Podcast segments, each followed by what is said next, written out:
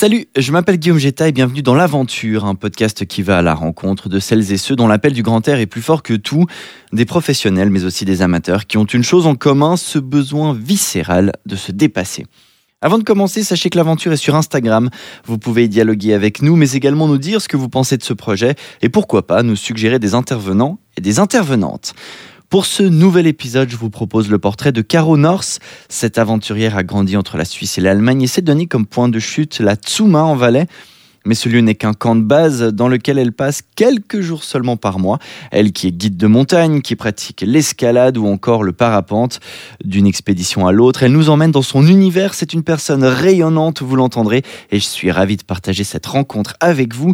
Voici L'aventure, c'est un podcast LFM. Bienvenue LFM présente L'Aventure, un podcast signé Guillaume Jetta.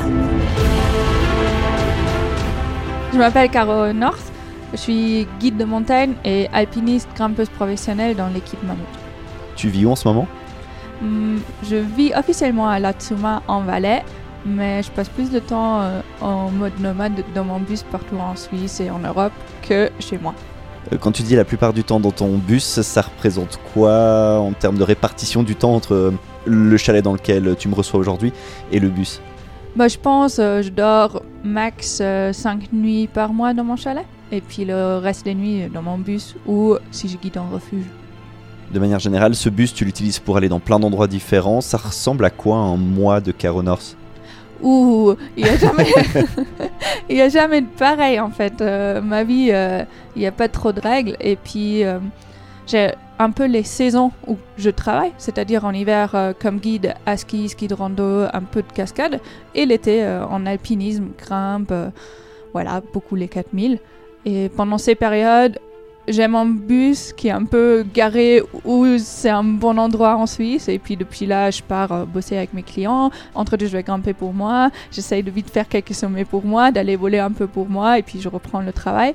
Et puis les mois que je suis libre entre deux, moi je prends vraiment le temps pour moi aussi. Parce que pour moi, c'est important de faire des trucs pour moi, d'aller grimper, d'aller voler. Euh, là, je pars avec mon bus euh, pendant un, deux mois quelque part, euh, de temps en temps plus, de temps en temps moins. Et puis je vis vraiment euh, ma vie euh, avec mon bus et l'énorme liberté. Et puis moi, j'ai vraiment besoin de cette liberté.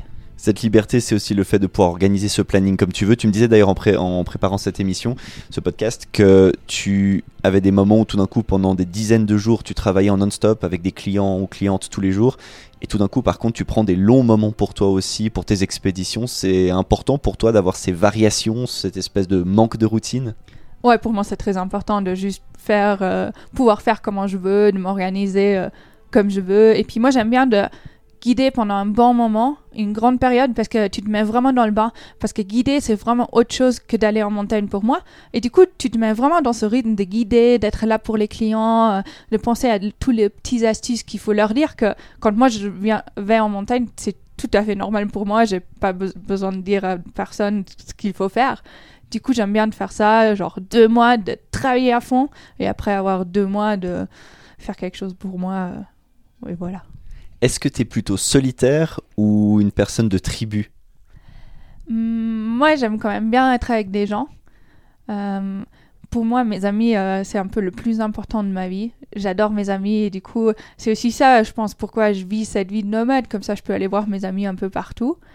Mais par contre, de temps en temps, j'aime bien aussi d'avoir mes moments euh, juste pour moi, en solitaire, pour vraiment ouais, penser ce que je vais faire, pour réfléchir, pour juste euh, me reposer aussi. Caro, c'est quoi l'aventure pour toi, avec un grand A? L'aventure, c'est l'inconnu, je pense, pour moi. C'est vraiment de partir euh, quelque part où tu sais pas. Il n'y a pas d'infos. euh, c'est vraiment l'inconnu. De partir loin, de partir même pas forcément loin, parce qu'on peut trouver l'aventure chez nous dans les Alpes. Mais je pense c'est l'inconnu. Tu pars à quelque chose où tu sais pas ce qui va t'arriver. Tu organises souvent pour toi des moments comme ça où tu pars sans trop savoir où tu vas? Ouais, ça je fais hyper souvent. J'aime trop de juste partir et voir euh, ce qui arrive, où est-ce que je vais terminer. Je sais, bah, je commence à partir dans un endroit, mais euh, après, je sais pas où, où je vais être la semaine d'après. Je vais décider en fonction de la météo, de mes amis, de ce que j'ai envie. Mais il y a quand même un peu de préparation parce que l'i- l'image que j'ai de la montagne, c'est que c'est quand même une- un lieu qui ne pardonne pas beaucoup quand on n'est pas suffisamment préparé ou organisé. Une expédition pour toi, que ce soit en cascade, à ski ou alors euh, en grimpe, c'est quelque chose qui s'organise quand même un minimum? Ouais, ça c'est sûr. Il faut une organisation, une organisation assez précise en fait. C'est pas du tout de partir euh, à l'arrache. Ça c'est pas vrai. Les idées, moi je les prends hyper spontanément en fonction des conditions de la météo, mais après c'est une préparation qui est assez précise quand même. Ces envies d'aventure, c'est venu assez tôt chez toi? Tu me le racontais. Comment ça s'est né? Mais en fait, moi j'ai commencé à grimper quand j'avais 10 ans avec un groupe, un groupe du club alpin allemand à l'époque. Et puis euh, en fait, on partait un week-end par mois grimper et puis c'était un peu les premiers week-ends quand on était sans parents, on devait cuisiner nous-mêmes, on dormait dans les grottes ou sous tente, et puis on grimpait tout le week-end. Et puis c'était, pour moi, c'était un peu l'aventure à chaque fois. T'as 10 ans, euh, c'était juste ouf. Et puis je pense cet esprit d'aventure, il est vraiment resté, euh, et puis c'est toujours ce qui m'attire. Tes parents sont aussi un peu comme toi? Ce côté nomade, ce côté d'aimer les aventures à l'extérieur ou non? Quand même un peu, ils m'ont quand même un peu passé euh, cette envie de bouger, de voyager. Euh, quand on était jeune, on a vécu dans plein de différents pays et tout ça, mais ils font un peu moins des trucs techniques de la montagne. Ils vont en montagne, ils vont se balader. On a fait beaucoup de rando de cabane en cabane quand on était jeune, et puis ils ont vu que moi j'aimais bien les passages techniques. Du coup, ils m'ont emmené dans le groupe du club alpin. Mais eux, ils font des trucs moins techniques, mais ouais, ils sont toujours dehors et puis ils m'ont quand même transmis cet amour de la nature. Tu as grandi entre la Suisse et l'Allemagne. Et à un moment donné, dans ton parcours, il y a eu un voyage un peu charnière. Ouais, quand j'avais 15-16 ans, j'ai vécu une année en Argentine. J'ai fait un échange scolaire. J'ai vécu dans une famille argentine. Et moi, ça m'a vraiment ouvert les yeux. Qu'il y a un autre monde que le monde peut protéger, bien organiser, structurer de la Suisse, de l'Allemagne, de l'Europe. Et ça, je suis trop contente que mes parents ils m'ont poussé à faire ça parce que ça m'a vraiment formé euh, le personnage que je suis maintenant. Et puis, ouais, je suis devenue vraiment indépendante et euh, ouais, c'est un amour euh, à l'Argentine qui est né. Et puis, je, je, me sens vraiment à la maison là-bas aussi. Pourquoi l'Argentine d'ailleurs? Mais en fait, je voulais partir loin et puis je voulais apprendre une langue que je savais pas du tout parler. Et puis, je savais déjà parler l'allemand, français et l'anglais du coup, euh, je me suis dit, j'aimerais bien apprendre l'espagnol. Mais l'Espagne, c'est trop proche si je pars pendant une année. Du coup, mon père, il avait des amis en Argentine. Et puis, comme ça, il m'a organisé un peu le séjour là-bas.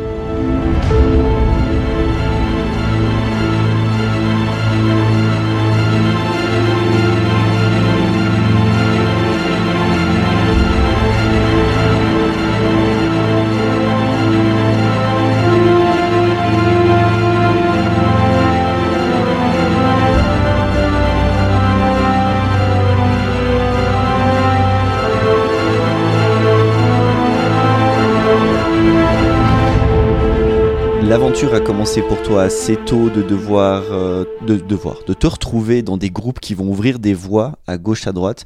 Moi, je connaissais pas trop ça avant de t'en parler. Comment ça se passe quand on va ouvrir des voies où personne n'est jamais allé? On voit sur une carte et on se dit ah bah là ça a l'air sympa, personne n'a répertorié ça, j'y vais. Enfin, ça s'organise comment? C'est quoi ouvrir une voie? Euh, Ça dépend un peu où.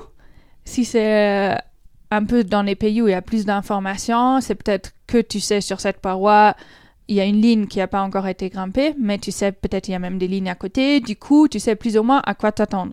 Mais moi, je suis aussi partie dans les pays euh, comme l'Iran, euh, l'Inde, euh, l'Himalaya, où c'est vraiment des vallées où il n'y a pas de carte, il n'y a pas d'infos.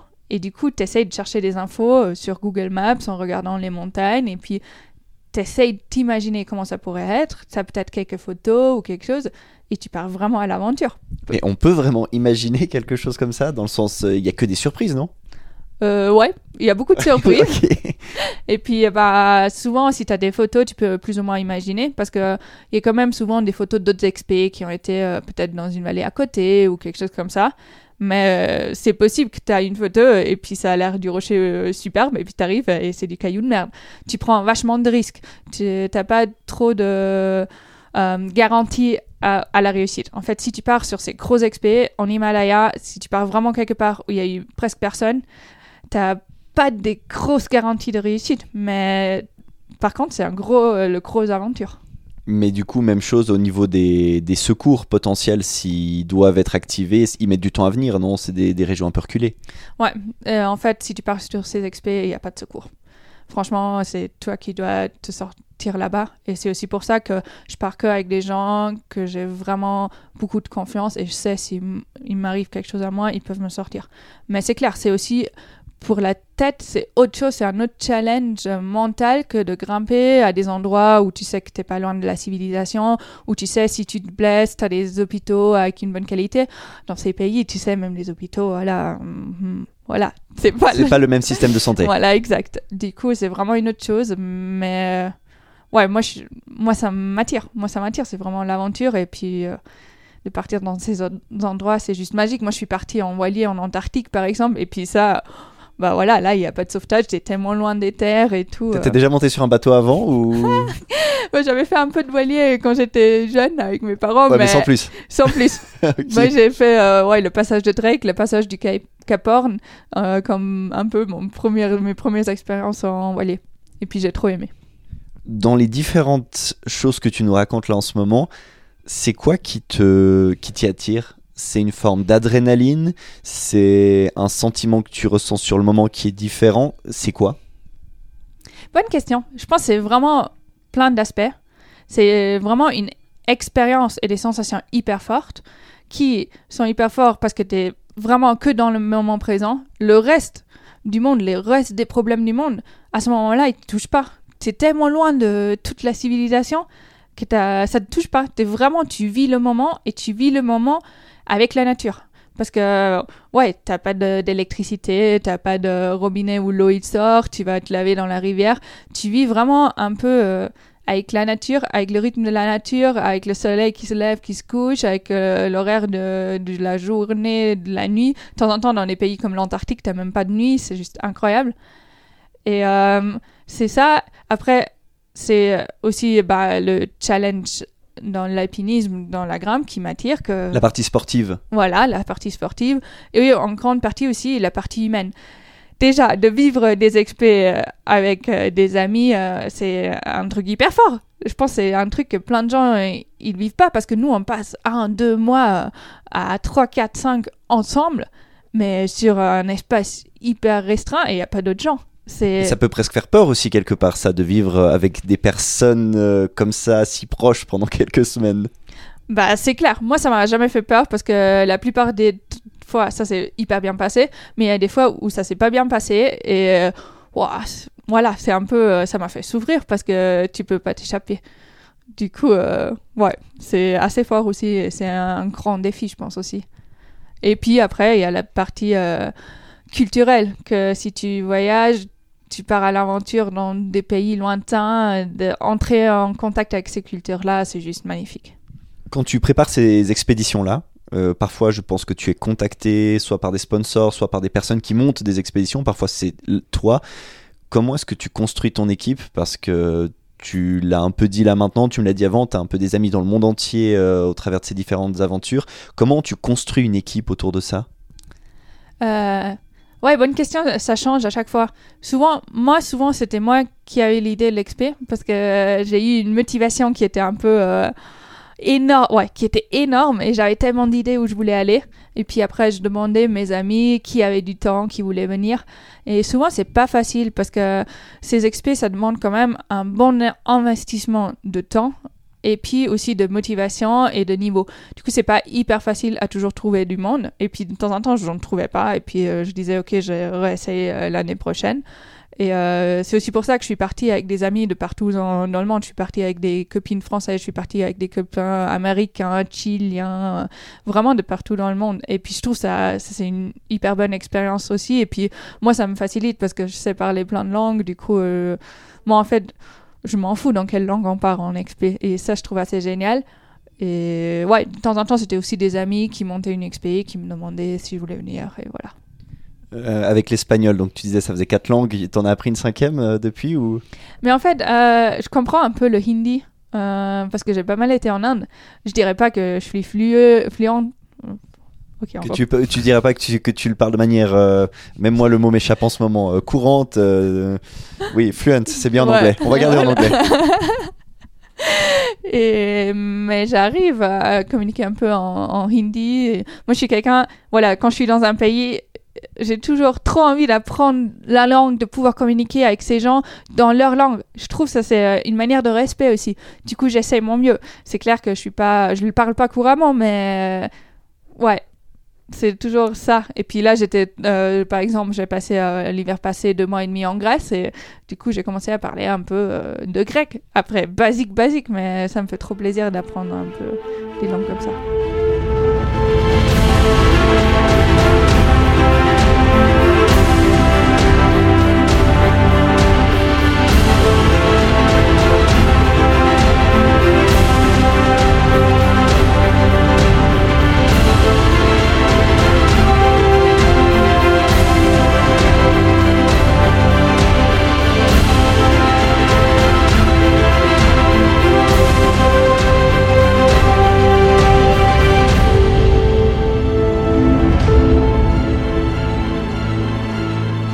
De l'aspect extrêmement fort de l'expérience que tu vis, à quel point ça te coupe de tout le reste.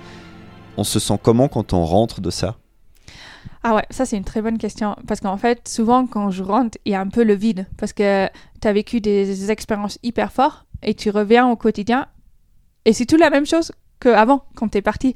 Et c'est de temps en temps, c'est bizarre.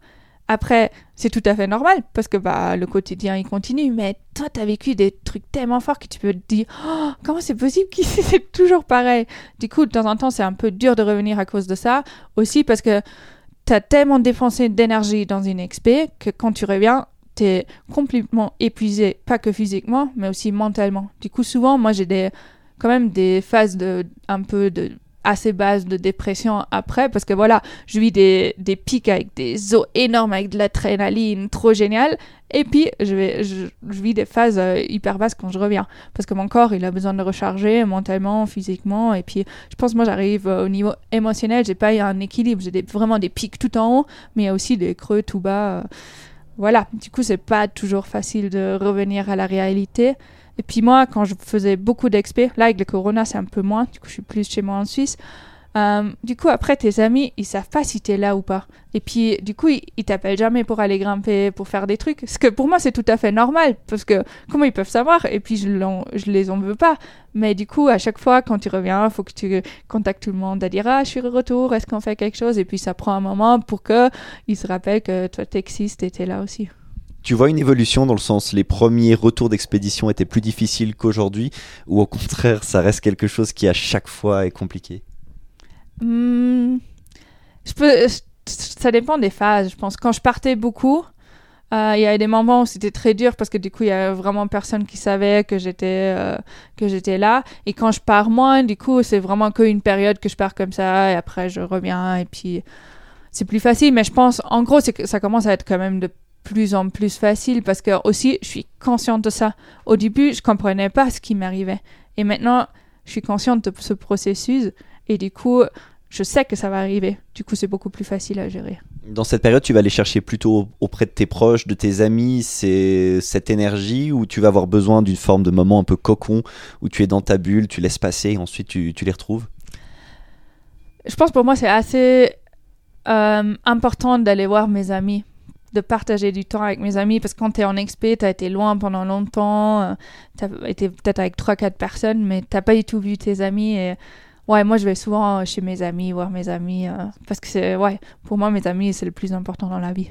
Et ça revient tout le temps quand on te parle. Euh, j'ai la chance de te parler avant cet épisode justement. Et effectivement, tu parles beaucoup des gens de manière générale. Tu maintiens le contact avec tout le monde qui est dans ton cercle ou c'est plutôt des on se parle peut-être pas pendant 6-8 mois, mais dès qu'on se voit, c'est comme si on n'avait rien arrêté. Il y a des deux. Moi, je suis quelqu'un, j'essaye de garder contact. Après, tu n'arrives pas à garder contact avec tout le monde, mais je suis quand même quelqu'un qui envoie pas mal de messages, qui essaye d'être, euh, de rester en contact parce que je sais que je bouge pas mal et du coup, euh, voilà, maintenant on a les moyens pour envoyer des messages, euh, c'est génial. Mais après, quand je suis en expé, voilà, je suis loin pendant deux mois et puis pas de contact, pas de téléphone ni rien. Mais je suis quelqu'un, j'envoie toujours des cartes postales de tous mes expés. Des cartes postales? Ouais. Ah. J'aime trop ça. Et puis c'est un peu ma forme de rester en contact avec les gens, mais j'envoie euh, une 60-70 cartes postales. Ah oui, d'accord. à tous mes amis partout dans le monde euh, quand je suis en expé. Eh ben, grâce à toi, le système de la poste continue à fonctionner, c'est bien. Voilà, exact. Tu parlais de l'horizon temporel avant d'une expédition, euh, parce que c'est vrai que souvent on voit l'exploit, ou en tout cas euh, l'aboutissement. Comment ça se passe généralement pour organiser une expédition? La, la première que tu, qui t'a mis un peu sur le devant de la scène, tu me racontais, c'était celle en Patagonie. Il s'est passé trois ans quelque part. Ouais, en fait, euh, en Patagonie, au final, c'est des expés qui sont assez facilement organisés parce que tu vas dans un village, c'est presque pas une vraie, vraie expé comme en Himalaya parce que tu as quand même le camp base dans un village et puis tu as l'internet, tu de connexion. Mais quand tu pars en montagne, tu es loin de tout, il n'y a pas de sauvetage ni rien. Et puis euh, en Patagonie, le grand défi, c'est la météo en fait. Parce qu'il fait vraiment mauvais là-bas, il faut attendre pour avoir des créneaux de beau temps. Et par exemple, la première fois que je suis allée, on a eu beaucoup de chance. Et puis, on a tenté le Cerro Torre, on a dû faire demi-tour euh, juste trois longueurs avant le sommet. Donc tu me disais trois longueurs, c'est une centaine de mètres. Ouais, c'est peut-être. Donc tu es à 100 mètres 150, de l'objectif. Ouais, ouais. Et puis. Tu ressens quoi à ce moment-là? Enfin, petite parenthèse rapide, parce que quand t'as préparé comme ça, t'y arrives, t'es là à 100 mètres. Mais en fait, à ce moment-là, c'était clair que c'était trop dangereux de continuer. Du coup, euh, pour moi, c'est juste ok de faire demi-tour. À ce moment-là, c'est juste évident. Mais après, au retour, tu marches quand même deux jours sur des glaciers Oh à plat. Et t'es là, oh là là, j'étais si proche du sommet, il y a des bonnes conditions, il y a de la bonne météo, ce qui est assez rare en Patagonie. Oh là là, je sais pas si je vais revoir ça, j'aimerais trop y, y, euh, monter parce que c'est une montagne magique. Puis du coup, j'étais là, ouais, faut que j'y retourne. Je suis retournée l'année d'après avec une autre copine, et puis là, on a eu aucune chrono, aucun chrono de météo qui était assez bon pour euh, faire le Cerro Torre, quoi. Puis je suis retournée l'année d'après, du coup, ça fait la troisième année, et puis là, on a pu le grimper. Et euh, ouais, c'est beaucoup d'investissement et beaucoup de motivation. Moi, je suis quelqu'un, si j'ai un rêve, je sais que je peux le faire, et puis j'investis tout le temps de, que j'ai besoin pour y réussir. Je pense que c'est ça. Si on veut arriver à quelque chose, il faut, faut juste consacrer du temps et il faut le vouloir et puis ça peut marcher. D'ailleurs, t'es en préparation d'une grosse expédition euh, dans une année et demie, quelque chose comme ça, c'est juste? Ouais, euh, l'été prochain. Et puis ça, c'est aussi pour moi la première fois que je prépare une expé autant de temps en avant. Parce que moi, je suis quelqu'un, je suis hyper spontané. Puis souvent, même mes expés dans l'Himalaya, je les prépare genre six mois en avance. et C'est toujours limite à avoir les, les permis et tout. Mais moi, je suis une personne très spontanée, euh, avec mes idées et tout. Mais là, c'est une grosse expé parce qu'on aimerait bien partir depuis la France, en voilier en Groenland, faire l'expé là-bas et revenir en voilier pour vraiment éviter d'aller en, avion et euh, pour vivre euh, vraiment l'aventure euh, énorme. Et puis, euh, C'est combien de temps, tu me l'as dit, mais c'est combien de temps c'est euh, trois mois. Du coup, c'est un mois de voilier pour aller, un mois d'expé là-bas et un mois de voilier pour revenir. Et du coup, euh, ouais, il faut consacrer beaucoup de temps. Mais euh, moi, je trouve ça trop génial. Et moi, je suis prêt à prendre ce temps. Il y a combien de personnes impliquées là-dedans quand on met un projet comme ça en place Bah là, on va être euh, entre 6 et 8 personnes.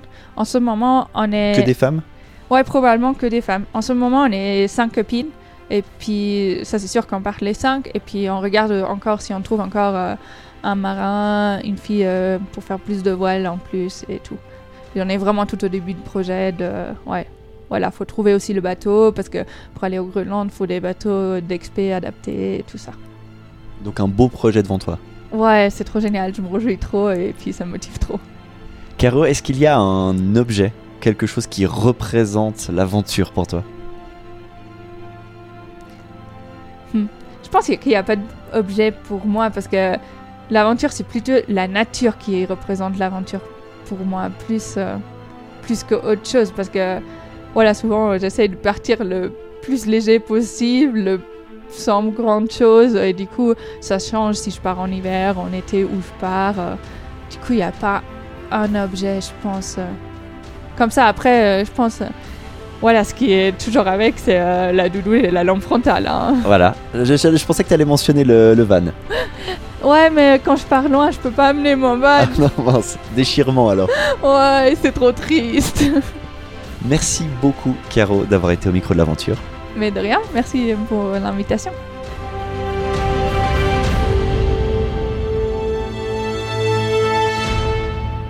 Merci d'avoir écouté l'aventure, un podcast LFM. S'il vous a plu, vous pouvez vous abonner sur votre plateforme podcast préférée pour ne rater aucun épisode. Vous allez d'ailleurs y trouver plein d'autres rencontres que j'ai eu beaucoup de plaisir à réaliser. Vous pouvez aussi nous retrouver sur Instagram, at aventure.podcast pour dialoguer directement avec nous. Et puis si vous aimez ce projet, partagez-le avec vos proches et n'hésitez pas à nous couvrir d'étoiles sur la plateforme de votre choix. Roxane Cataneo s'occupe de toute l'identité visuelle de ce projet depuis le début. C'est donc un grand merci que je lui adresse. On se retrouve bientôt pour une nouvelle rencontre. Prenez soin de vous. Salut